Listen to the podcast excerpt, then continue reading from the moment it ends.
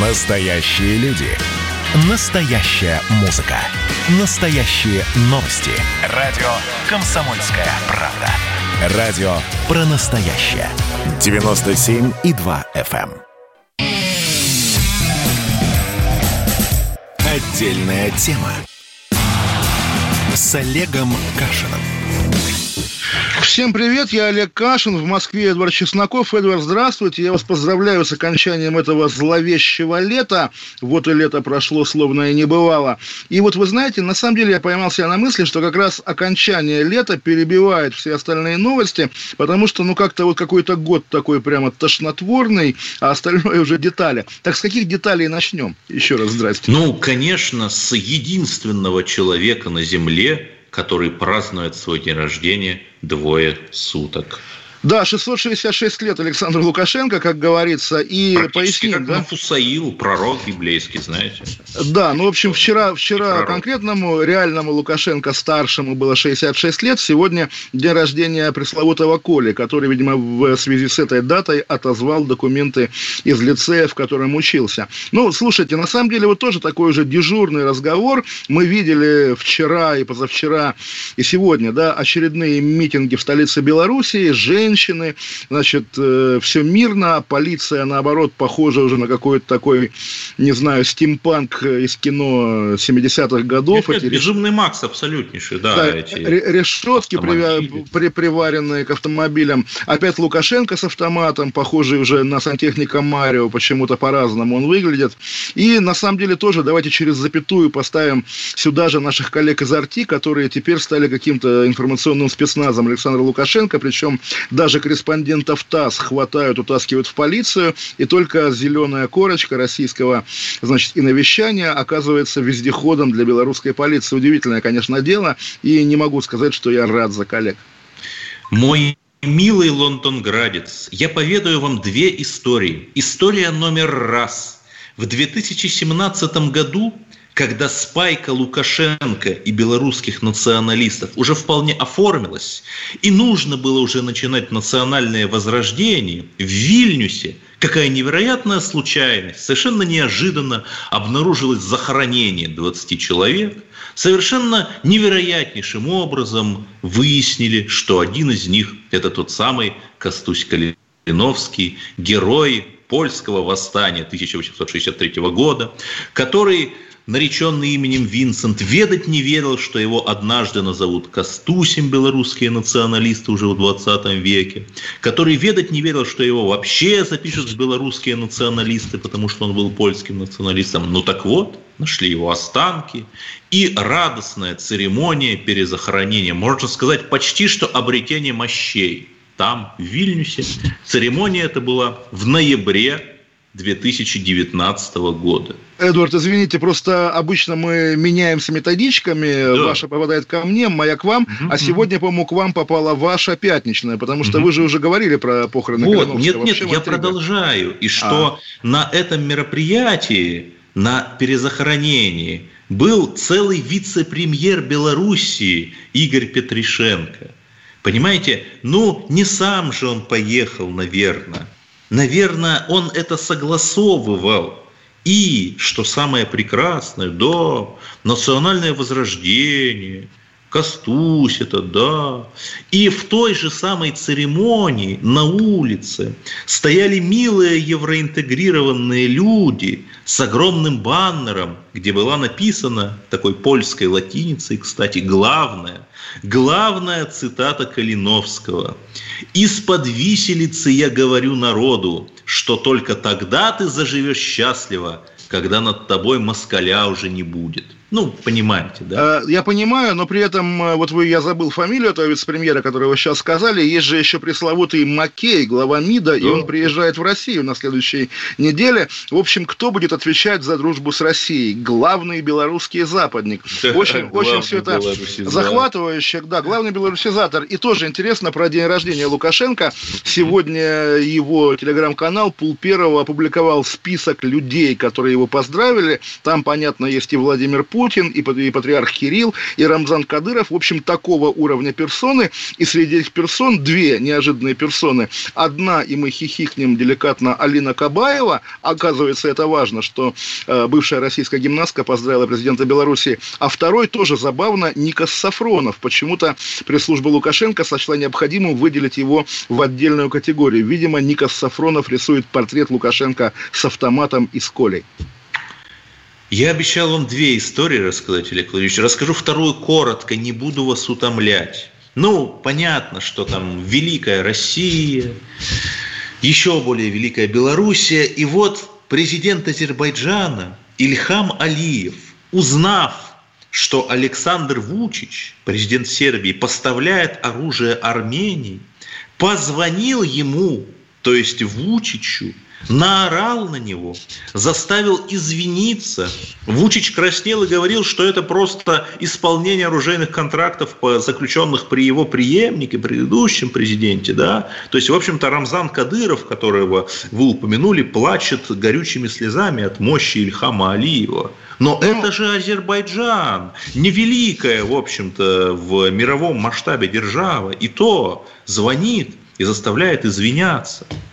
Вы знаете, как, как говорил имам Шамиль, маленькие народы должны носить большие кинжалы. Вот тоже, что характерно, патриарх Кирилл, если верить сайту патриархии, последний раз поздравлял Лукашенко с днем рождения 10 лет назад. Только в этом году почему-то опять озаботился поздравлением. А вот если мы залезем в телеграм-канал Рамзана Ахматовича как раз, мы обнаружим каждый год, 30 августа, он добросовестно поздравляет Лукашенко с днем рождения. То есть здесь как раз давние добрые связи и, может быть, вот то самое, тот самый Путин Путинский резерв, о котором мы говорили на прошлой неделе, это и будут бойцы Рамзана Кадырова, которые наведут порядок в э, белорусской столице. Я просто не настроив... отношусь к такому, да. Э, к такому к таким фанатам Рамзана Ахматовича, как вы, его телеграм не читаю, а он там Лукашенко прямо братом называет, да? Нет, братом как раз не называет, а, все, все, все ждали. И, может тревожный быть, да, звонок, тревожный это, звонок. Это, это рубеж. Но все-таки, да, поскольку действительно, ну, еще раз подчеркну, что прежде всего, поскольку, ну, кого видят люди? Люди видят журналистов. Э, активность арти людей э, белорусских, да, я еще только что прочитал пост Дмитрия Навоши, активность э, арти людей там заставляет напрягаться, но я еще раз скажу, что представить себе чеченское МВД на улицах Минска до сих пор не в состоянии, продолжаю предполагать, что этот намек на резерв скорее адресован Александру Лукашенко в том смысле, что давай ты будешь подпишешь как там глубокую интеграцию, да, а иначе получишь резерв. Именно в таком порядке, а не наоборот. Да, наверное. Но я смотрю на инфографику от известного прокремлевского журнала Forbes, как растут правильнее сказать, не растут зарплаты, пенсии в Беларуси. И это при том, что нам там рассказывают о геополитическом гении Лукашенко, который помогает народу. Последний социалист. Только цифры. 2008 год. Пенсия среднемесячная 190 долларов – 2019 год 210 долларов. Ну, колоссальный же рост, да? Зарплата среднегодовая в Беларуси 2000, то, то есть, простите, среднемесячная, конечно. 2008 год 400 долларов, 2019 год 510 долларов. Ну, ну, слушайте, на самом деле тоже какие-то деньги. Давайте поездим по российским регионам, включая пресловутое Забайкалье, увидим, сколько там. Поэтому, естественно, все познается в сравнении. На самом деле, все-таки, вот я, причем, вы знаете, бывают такие, я думаю, у вас тоже моменты, когда происходит какое-то событие, ты перечитываешь свои старые тексты и думаешь, ой-ой, ничего не сбылось. На самом деле, вот сейчас уже я обращаюсь к своим, опять же, текстам Лукашенко трехлетней давности, где я называю его победителем в том смысле, что да, подморозив Белоруссию, советизировав ее, он, конечно, ее на самом деле вестернизировал и приготовил к независимости, потому что действительно на старте в 1994 году, я думаю, в принципе, любой житель этой республики был готов присоединиться к Российской Федерации так же, как да, это сделали не не знали вообще о существовании какого-то Калиновского. Да, разумеется, и бело-красно-белый флаг, а их тоже, как бы, ну, собственно, родным им не был. Тогда, чего уж там, тоже мы даже это помним как современники.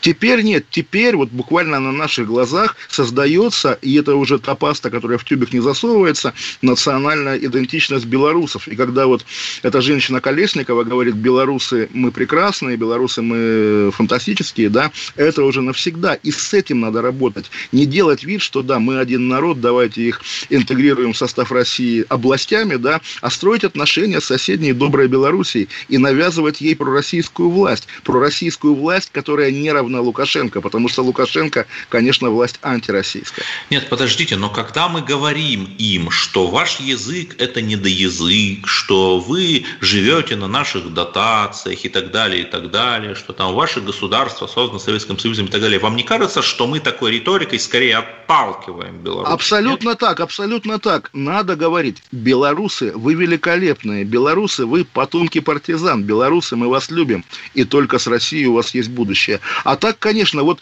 люди, которые сегодня да, доказывают, что белорусов не существует, язык, язык у них смешной и так далее, они, конечно, льют воду на мельницу и Лукашенко, и пресловутой польской нехте, как принято говорить в российской пропаганде в наших армянских телеграм-каналах.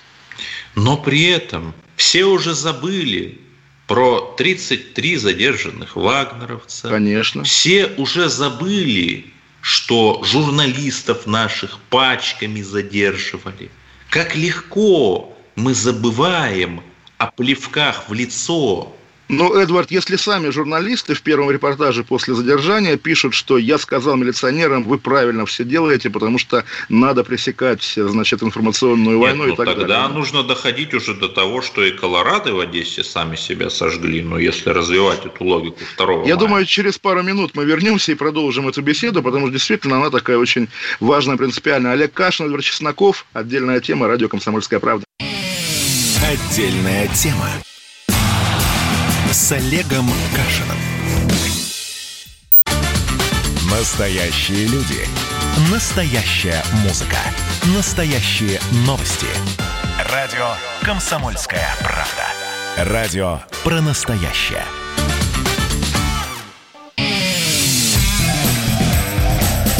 Отдельная тема. С Олегом Кашином. Олег Кашин, Эдвард Чесноков. И продолжая говорить о Беларуси, я вернусь к давней мысли, что вот последние даже не 6, а на самом деле 16 лет страх украинского сценария во многом был определяющим для российской власти, для российской политики.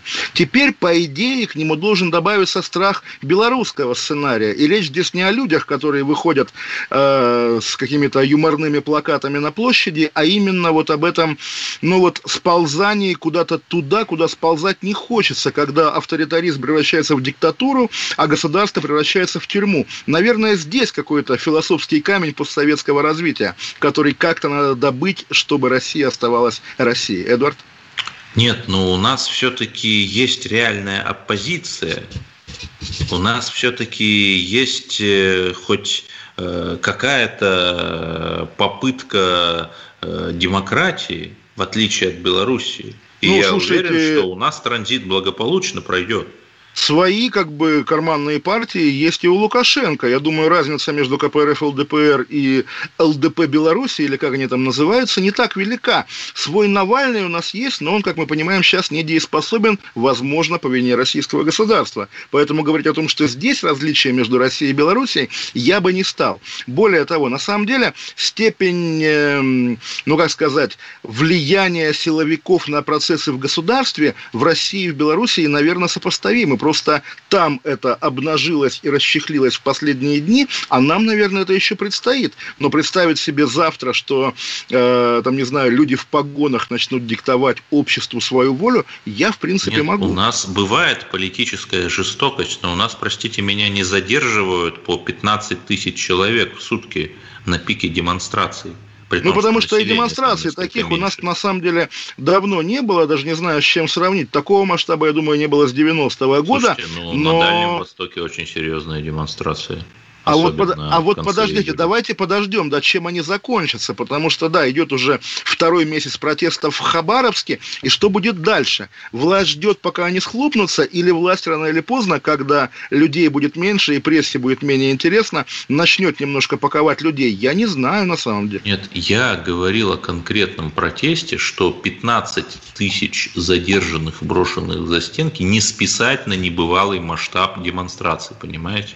Но даже если 200 тысяч человек вышло ну, масштаб, не масштаб, думаю, масштаб не бывалый все-таки тоже, да. По-моему, никто не отрицает, что в Беларуси выходит беспрецедентно гигантское количество людей на эти акции. Нет, соглашусь, соглашусь, еще раз. Нам до Белоруссии пока далеко, но и до Украины нам далеко, и вопрос, куда идти. Может быть, идти в Среднюю Азию, Эдвард, кстати говоря. Я не знаю, не знаю. Вот я читаю в канале, телеграм-канале «Незыгарь», Проект единого плана по достижению национальных целей развития Российской Федерации, ух, какое у него название, до 2024 и на плановый период до 2030 года. Ну, давайте скажем, когда... мы не можем, мы не можем да. поручиться, что это подлинный документ все-таки, да, поскольку... Нет, нет, конечно, да. Да. да. да, а, Олег Владимирович, э, вы, когда были примерно в моем возрасте, то широко и шумно обсуждалась стратегия 2020. Медведев. Да было, было. Помните, ну, я бы, я бы, я бы назвал ее, 20, 20. я бы назвал ее Сурковская, да, это наступил 20 год, это правда. Да. И что в итоге, как стратегия реализовалась? Не хоть кто-нибудь вспоминает сейчас? Э, я не вспоминаю. Если бы вы не сказали, тоже бы не вспомнил. У. Но вот тоже, я помню вот про, про наплыв мигрантов. Извините, конечно, Владимир Путин в первом же совещании, на первом же совещании после голосования по поправкам сказал, вы помните, да, там 2 июля, что без мигрантов российская экономика не оживет, поэтому нужно форсировать их, так сказать, поступление, поступление в нашу страну. Нет, вот, пожалуйста. Он имел в виду во-первых, все-таки квалифицированных мигрантах, а во-вторых, прелесть слов первого лица заключается в том, что их кто-то будет интерпретировать, и интерпретировать их можно как угодно. Так вот, в том самом стратегическом плане, предположительно разработанным правительством, у нас такие амбициозные задачи суммарный коэффициент рождаемости, то есть сколько детей рождается на одну женщину – повысить с нынешних полутора до одного целого и восьми десятых ребенка к 2030 году. Ну гениально же, а? Учитывая, что естественный прирост начинается с коэффициента 2,15. Я просто боюсь, как бы нам с вами не сползти в нашу уже традиционную рубрику «Уголок фашизма», и ведь угу. об этом речь, правильно я понимаю? Потому что вопрос, что это будут за дети, те или эти?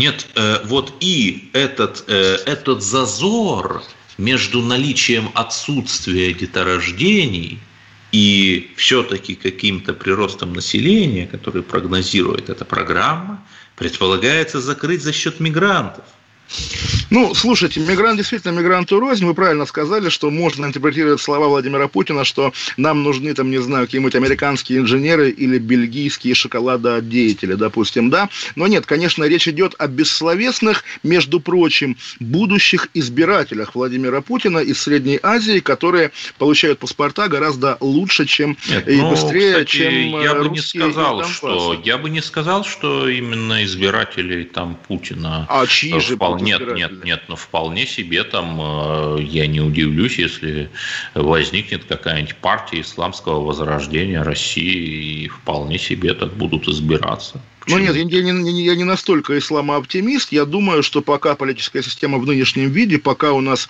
речь идет о том, что вот вам, пожалуйста, партия Захара Прилепина или партия косметики Фаберлик, выбирайте, да. Я думаю, Кремль не позволит создавать партию исламского возрождения, потому что у Кремля есть, конечно, в голове табу, вызванное вот стартом путинской карьеры 20 лет назад, когда чеченский исламский терроризм был большой проблемой. Я думаю, они не позволят исламизироваться им как политической силе, но как действительно новый новым гражданам Нет, России, ну, лояльным хорошо, гражданам. партия. Захара Прилепина, какая-нибудь там, э, как ее, Гузель Яхнина, тоже, кстати, писательница, тоже писала про период репрессий, создает свою собственную партию, там, я не знаю, ее там как угодно назвать, зеленые, о, партия зеленых. Ну, шутки, шутки шутками, да, вот эти Костуси Калиновские, да. Костуси Калиновские, про которых вы говорите, они же и в Российской Федерации про нарастают, да. Вот было даже голосование по выбору названия аэропорта для одного регионального центра, и была же идея назвать аэропорт именем Лобачевского, самый, наверное, значительный человек, который работал и жил в этом городе. Но нет, назвали именем известного местного поэта, который как бы известен только людям, которых заставляли учить его в школе, да. Да, но при этом вы даже боитесь э, сказать, не надо говорить, не говорить. А я, да, я сознательно, что потому понятно, что... что заклюют. Попадем мониторинг. Да, да, будут да. грозить карами небесными, я не знаю, в санкционный список включат.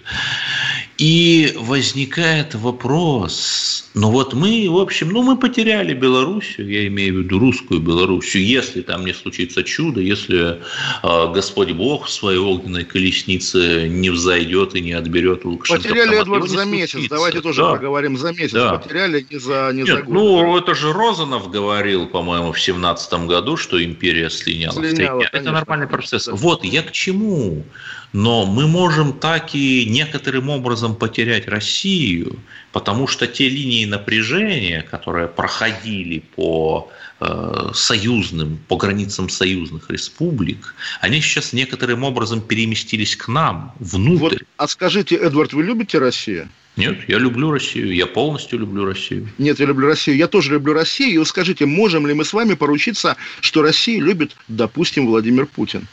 Или попроще вопрос, Нет, Михаил я, Мишустин любит Россию? Я думаю, конечно, можем, но они здесь живут, Пока. они что-то делают. Я не знаю, на самом деле у меня нет ответа, потому что иногда эта любовь или не любовь приобретает очень странные формы. Более того, даже на белорусском примере я легко допускаю, что они нам говорят, вы поверьте, да, мы разберемся, мы знаем, мы хотим добра, но вот пока надо потерпеть. И вот из этого допущения про хитрый план, да, на который мы тоже постоянно киваем со времен, наверное, Донбасса, на этом допущении слишком много держится в России, и чем дальше, тем слабее это допущение, тем более оно хрупкое. И однажды оно сломается, оно обрушится, и с ним, может быть, действительно обрушится российское государство. И у нас идет двойное такое давление. Вот э, новая газета проливает слезы про людей, причастных к запрещенной организации Хизбут Тахрир. Их называют политическими заключенными. Ну, во многом так Это и есть все-таки. Да, во многом ну, так и есть. Вы, видимо, плохо знаете хизбов и чем они занимались. И что Нет. они делали? Это коллективная ответственность. Кто занимается чем-то и делает что-то, тот как бы должен сидеть по какой-то уголовной статье. А так за принадлежность к этому, ну, у нас и по яговистам есть особый как бы подход, нет, да, нет, уникальный нет, на самом деле. Все-таки не нужно путать религию и откровенно экстремистские ну, истории. Ну, тоже, Эдвард, вы, вы как международник помните прекрасно эти сообщения, что сегодня в МИД России там замминистра встретился с делегацией движения «Талибан», запрещенного в Российской Федерации. Нормально, бывает бывает, можно ну, разговаривать с кем угодно. Слушайте, да. у Талибана есть несколько крыльев, есть... То есть то... есть добрый Талибан, да, а только, ну, а хиз... только, только хизбуты бывают злые. Ну тоже двойной нет, а стандарт, вот здесь, это плохо. Нет, а вот здесь вполне себе дивиде импера, древний римский принцип, они же с американцами сражаются. Вот. Прекрасно, поэтому и создавайте в России тоже добрых хизбутов, которые будут дружить с Федеральной службой безопасности, а не мочите всех налево и направо. Это контрпродуктивно и в итоге губительно. Мы вернемся в эфир радио «Комсомольская правда» и обсудим все-таки более близкие каждому э, понаехавшему в Москву человеку вещи, такие как избиение Егора Жукова, которое странным образом рифмуется с атакой на Алексея Навального и, в общем-то, других. В общем, через пять минут вернемся. Вернемся. Олег Кашин, Чесноков. Отдельная тема с Олегом Кашиным. Георгий Бофт. Политолог, журналист, магистр Колумбийского университета, обладатель премии «Золотое перо России» и ведущий радио «Комсомольская правда». Авторскую программу Георгия Георгиевича «Бофт знает». Слушайте каждый четверг в 17.00 по московскому времени. А что такое деньги по сравнению с большой геополитикой? Мы денег тут не считаем.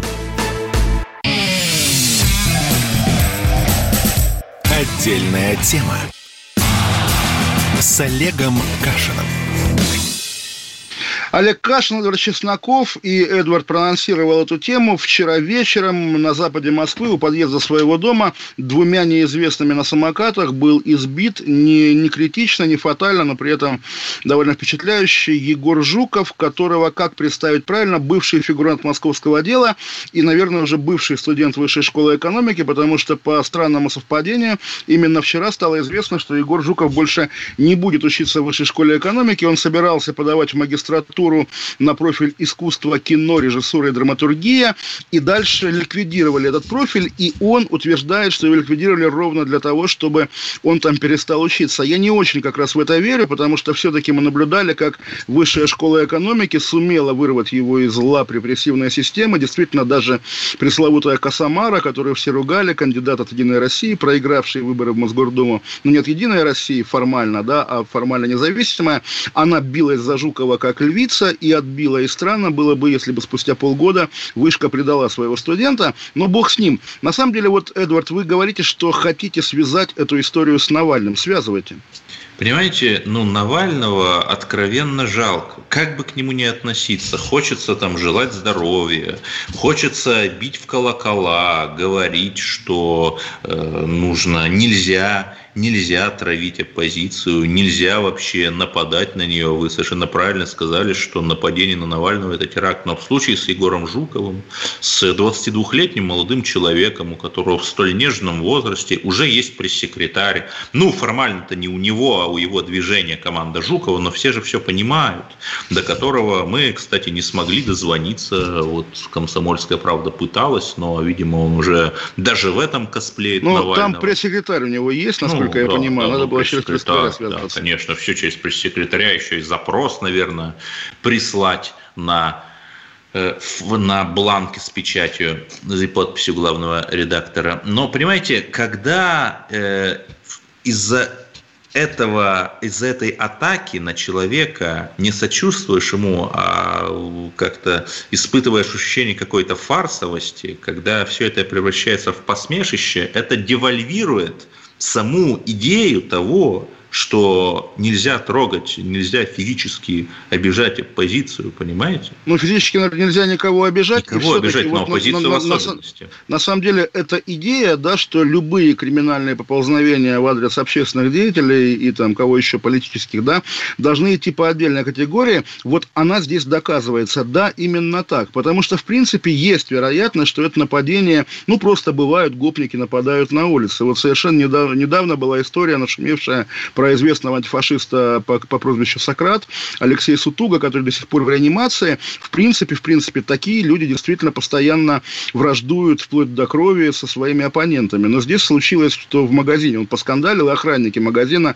его избили до, собственно, до комы. Да, он по-прежнему в коме. Желаем ему выздоровления. Всякое бывает, естественно. Но когда нападают на любого активиста, первое подозрение у полиции, у прокуратуры, у кого угодно должно быть э, основано на том, что нападение связано с его деятельностью. Это естественная логика, и это нормально. А так нам каждый раз и с Навальным, если помните, объясняют, что нет-нет, это совпадение. Я бы вспомнил, поскольку все-таки Егор Жуков, как бы мы к нему не относились, фигура масштабом меньше, чем Навальный, вспомнил бы 2016 год, когда по Петербургу прошла волна, ой, Эдвард, сейчас опять вы будете ругаться, поскольку, поскольку имя уже на кончике языка, прошла волна нападений на абсолютно безымянных, даже не активистов, а, условно говоря, ну вот пользователей ВКонтакта, которые то ли лайкнули что-то антипутинское, оппозиционное, то ли вступили в какой-то паблик. Вот их одно время довольно регулярно разных людей, незнаменитых, подкарауливали у дома, били, поджигали машины кому-то. В общем, довольно жестко. И Фонтанка, поскольку это Петербург, и BBC заодно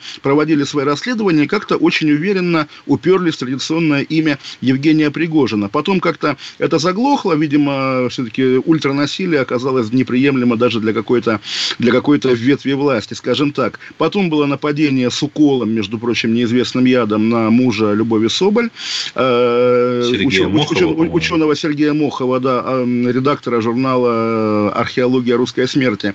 И пару лет спустя новая газета, интересный материал опубликовала, что человек, коловший Мохова этим ядом, сам в итоге умер, погиб, но за это время успел уколоть кого-то еще в Сирии, в Донбассе и в Пскове насмерть. В общем, такой интересный ну, тоже этот жанр. материал был был трудно верифицируем, понимаете? Ну, любой я материал на эти темы трудно верифицируемый. Вот. Ну, мы, мы, примерно, мы примерно понимаем, о ком идет речь. Вот. И да, я же не сказал имя Пригожин. Да, с именем Пригожина связывали все эти нападения. И здесь понятно, что то, мы, мы тоже говорили, да, что его поведение публичное часто такое, что он сам хочет, чтобы о нем думали, что он какой-то мега-злодей, повар Пригожин. Но, в принципе, я бы и его допросил по делу Жукова, потому что, да, объективно, дело Жукова как бы размывает шоковое впечатление от дела Навального. Все-таки вот теперь мы через запятую ставим эти имена, и такой наш слушатель, не очень внимательный, подумает, а, ну понятно, эти оппозиционеры, они всегда такие, у них вечно то ли что-то происходит, то ли они делают вид, что происходит. Лучше этим не интересоваться. Нет, При этом, если вы посмотрите фотографии, которые Жуков с той же неизменной улыбкой постил у себя в соцсетях, то на первой фотографии с места преступления у него нет синяка под глазом, под левым глазом. На второй фотографии через 40 минут, видимо, из отдела полиции, у него уже есть синяк под Ну, я тоже заметил, но, может быть, это, это, это эффект, может быть, селфи, когда одна фотография зеркальная, другая не зеркальная. Нет, нет, нет, ну... разумеется, у каждого человека есть индивидуальные особенности метаболизма, и синяки могут э, возникать, тут никто не спорит. Не, я думаю, это особенности фотографирования, но бог бы с ним. Все-таки, да, вот тоже, на самом деле, давайте, давайте определимся с тем, что такое вообще оппозиционер в России, потому что если мы почитаем, там, не знаю, какой-то круг поклонников Егора Жукова, мы увидим, что действительно чуть не закатилось солнце русской политики и будущий президент России. Это тоже буквально... Ну, то э, президента как... еще 13 лет, в общем, где-то Ну, ему его остается. команда пресловутая работает на то, чтобы он был президентом. Слушайте, и... а нет, ну вот я понимаю, там Максим Кац хотя бы э, защищает лавочки и троллейбусы. Вы, вы, вы, кстати, уже пропустили. Максим Кац, извините, борется за свержение Лукашенко. Ага, и более того, понятно. на улице Минска вы выходит какая-то молодежь с плакатами «Кац приезжает, значит, к нам», «Кац предлагает Лукашенко сдаться», оказывается, в Беларуси много поклонников не, Максима не, я Каца. к тому, да. что если там брать оппозиционеров, там Навальный разоблачает коррупцию, окей, там э, Кац, понятно, а Жуков что делает? Вот он кому помогает, как бы его смысл в чем? Вы знаете, я бы через запятую сюда добавил бы дело Ефремова. Кому помогает Ефремов? И для многих и он оппозиционер. А Ефремов превращает все в фарс. И вот здесь тоже все превращается в фарс. И главное, как бы, наверное, то, что остается на выходе, это вот буквально превращение в фарс примерно всего. Мы с вами будем балагурить про Каца, про, про что угодно, потому что, ну вот... Да, в этом, да и про новичок этом, будем балагурить. И про новичок, конечно, в этом и заинтересованы те хмурые люди без фамилии и без имен, в пиджаках и галстуках, которые сидят за какими-то секретными дверями и реально, собственно... Да не знаю, вот вы сейчас ничем не отличаетесь от ковид-диссидентов, которые рассказывают, что Билл Гейтс встречался с американскими сенаторами в Руанде год назад, чтобы принять биль Конгресса под названием номер 666. Действительно, такой биль есть.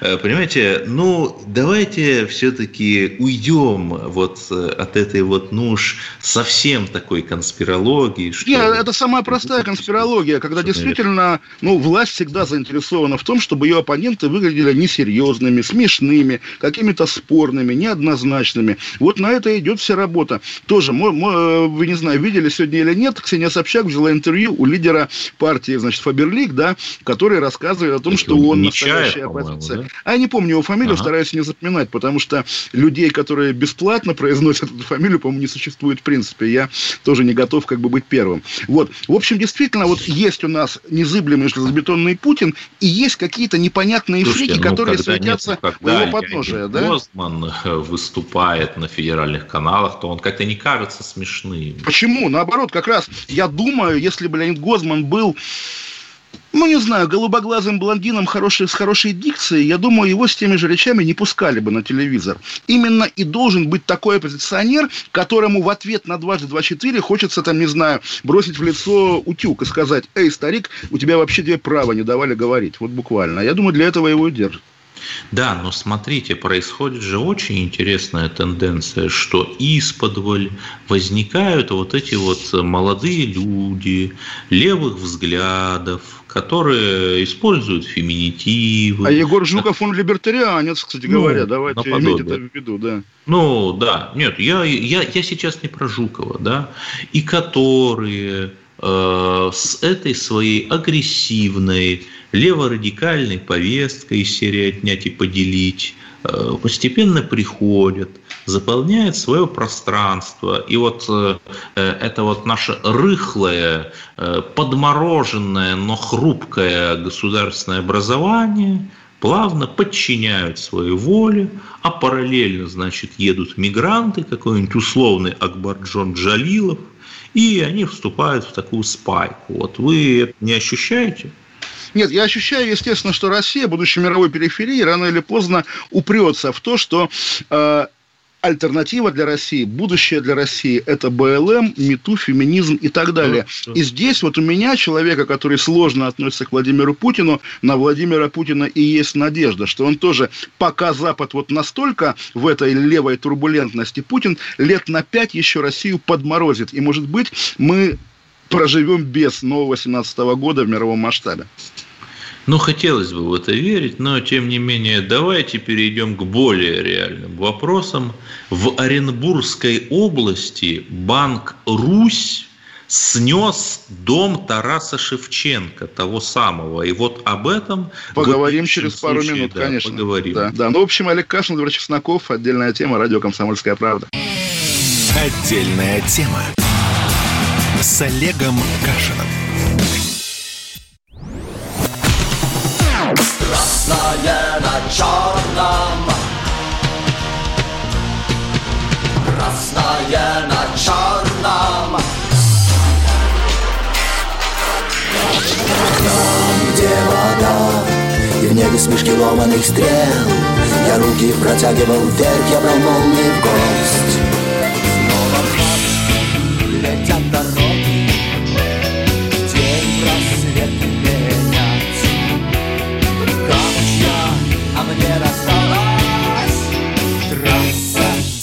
Е95 Опять игра, опять кино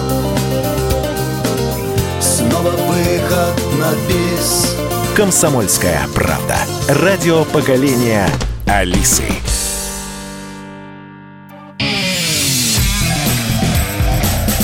Отдельная тема с Олегом Кашиным.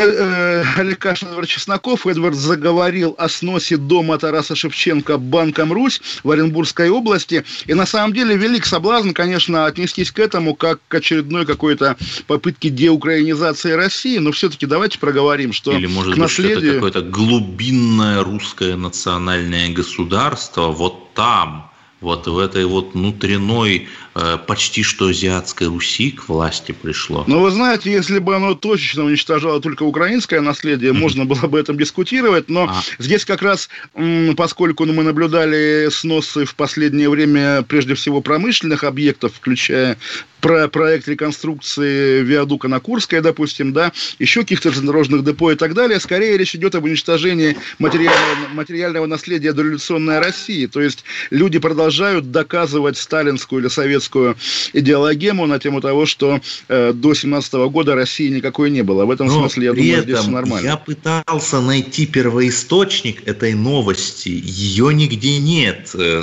э, телеграм-канал «Архитектурное излишество», который это публиковал, опубликовал. Он ее удалил, да, он удалил. удалил. Да. Все ссылаются на сайт 56orb.ru, тоже невозможно ну, найти. То есть, может быть, это какая-то панорама. Вы знаете, вы знаете, вы знаете, наверное, да, что при желании можно любую новость удалить, конечно. Я бы к другой теме перешел, в, в аналогичная совершенно и уже неудаляемая тема, потому что в городе Вологде э, есть активность городозащитников, скажем так, и какой-то парк защищают. Насколько понимаю, парк не самое ценное, что есть вот в этом старинном русском да. городе, в вашем областном центре родном, да?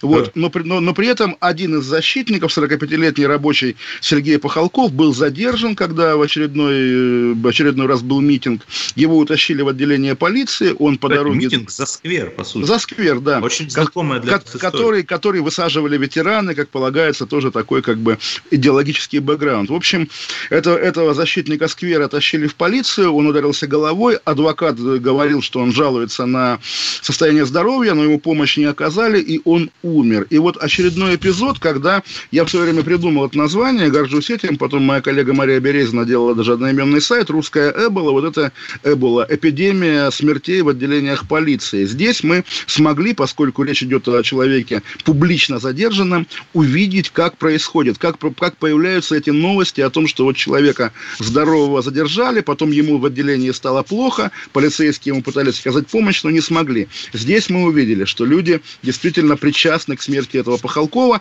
и, очевидно, наказан не будет никто. И вот давайте тоже обратим внимание, что вот э, эта белорусская тема, смотрите, кругом полицейщина, безнаказанная какая угодно, она же и рождается из таких эпизодов незначительных, кажущихся какими-то, ну, периферийными. Нет, когда полицейские убивают человека, даже если они изначально не имели умысла совершить прямо убийство-убийство. Они убивают, потому что им ничего за это не бывает. И, кстати, если вы посмотрите историю большинства цветных революций или просто массовых митингов, они все начинались из-за этого. Например, в Грузии два года назад сменилось правительство из-за того, что убили двух несовершеннолетних подростков при невыясненных обстоятельствах полицейские – и люди полгода выходили на митинги и добились отставки. У нас эту историю как-то не заметили. Просто вы хотите нет, использовать я... выражение «сакральная жертва»? Нет, я, нет, я нет, нет, его... нет, абсолютно нет. У меня сегодня другая методичка, Олег Владимирович. Я говорю, что ну хотя бы из чувства самосохранения власть, которая, наверное, за этим всем наблюдает и, конечно, боится Майдана, должна навести хоть какой-то порядок с этим полицейским насилием, чтобы не давать повода.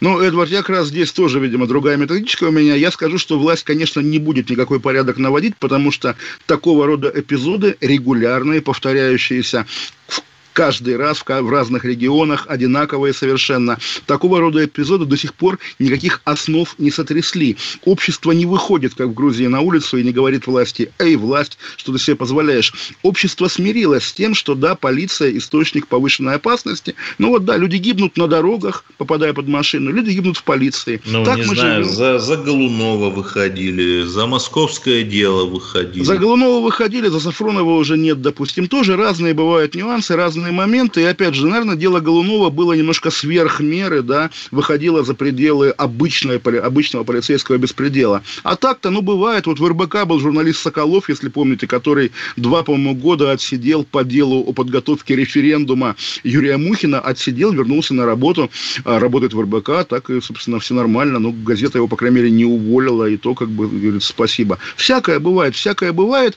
и все-таки степень общественного консенсуса по поводу того, что ну, можно иногда вот проявлять избыточную жестокость, она, она велика очень. Всегда, наверное, если после первого раза народ не растаптывает, там, не знаю, здание МВД просто по кирпичику, да, значит, народ принял это, значит, это уже делается частью ага, общественного вы договора. Убивать можно. намекаете на то, что э, украинцы, они более продвинутые и более любят демократию, чем русские, или как? Ну, тоже вот э, методички по сакральную жертву у вас не было. Методичка вы что, хотите, хотите как на Украине, у вас была. Нет, я не намекаю, что украинцы более продвинутые. Более того, мы наблюдаем действительно, сколько они бед получили после того, как прогнали Януковича. Но, опять-таки, это не значит, что полицейское насилие, вот, ну, вечный выбор между, между горящими шинами и, дерев... и полицейской дубинкой в чьей-нибудь, извините, заднице. Да, вечный выбор, на который мы обречены. Я не знаю, как вырваться из этого замкнутого круга, поэтому поэтому готовых рецептов, к сожалению, нет. Знаете, а мне кажется, нужно с малого начать. Вот я был в отделениях полиции, давайте хотя бы пригласим урбанистов и дизайнеров, чтобы они там хотя бы как-то их облагородили, чтобы там красиво было. Ну, вы там не были? Ну, я, я, я, я, я, я там, естественно, бывал неоднократно. Но вот как раз Артемию Лебедеву ведь дали медаль, медаль ну, ордена вот заслуги второй степени. Дает да. нам надежду на лучшее. И самое главное, что завтра мы снова встретимся. Надеемся. До завтра. Да, Олег Кашин, Эдвард Чесноков. Отдельная тема. Радио «Комсомольская правда». С Олегом Кашином.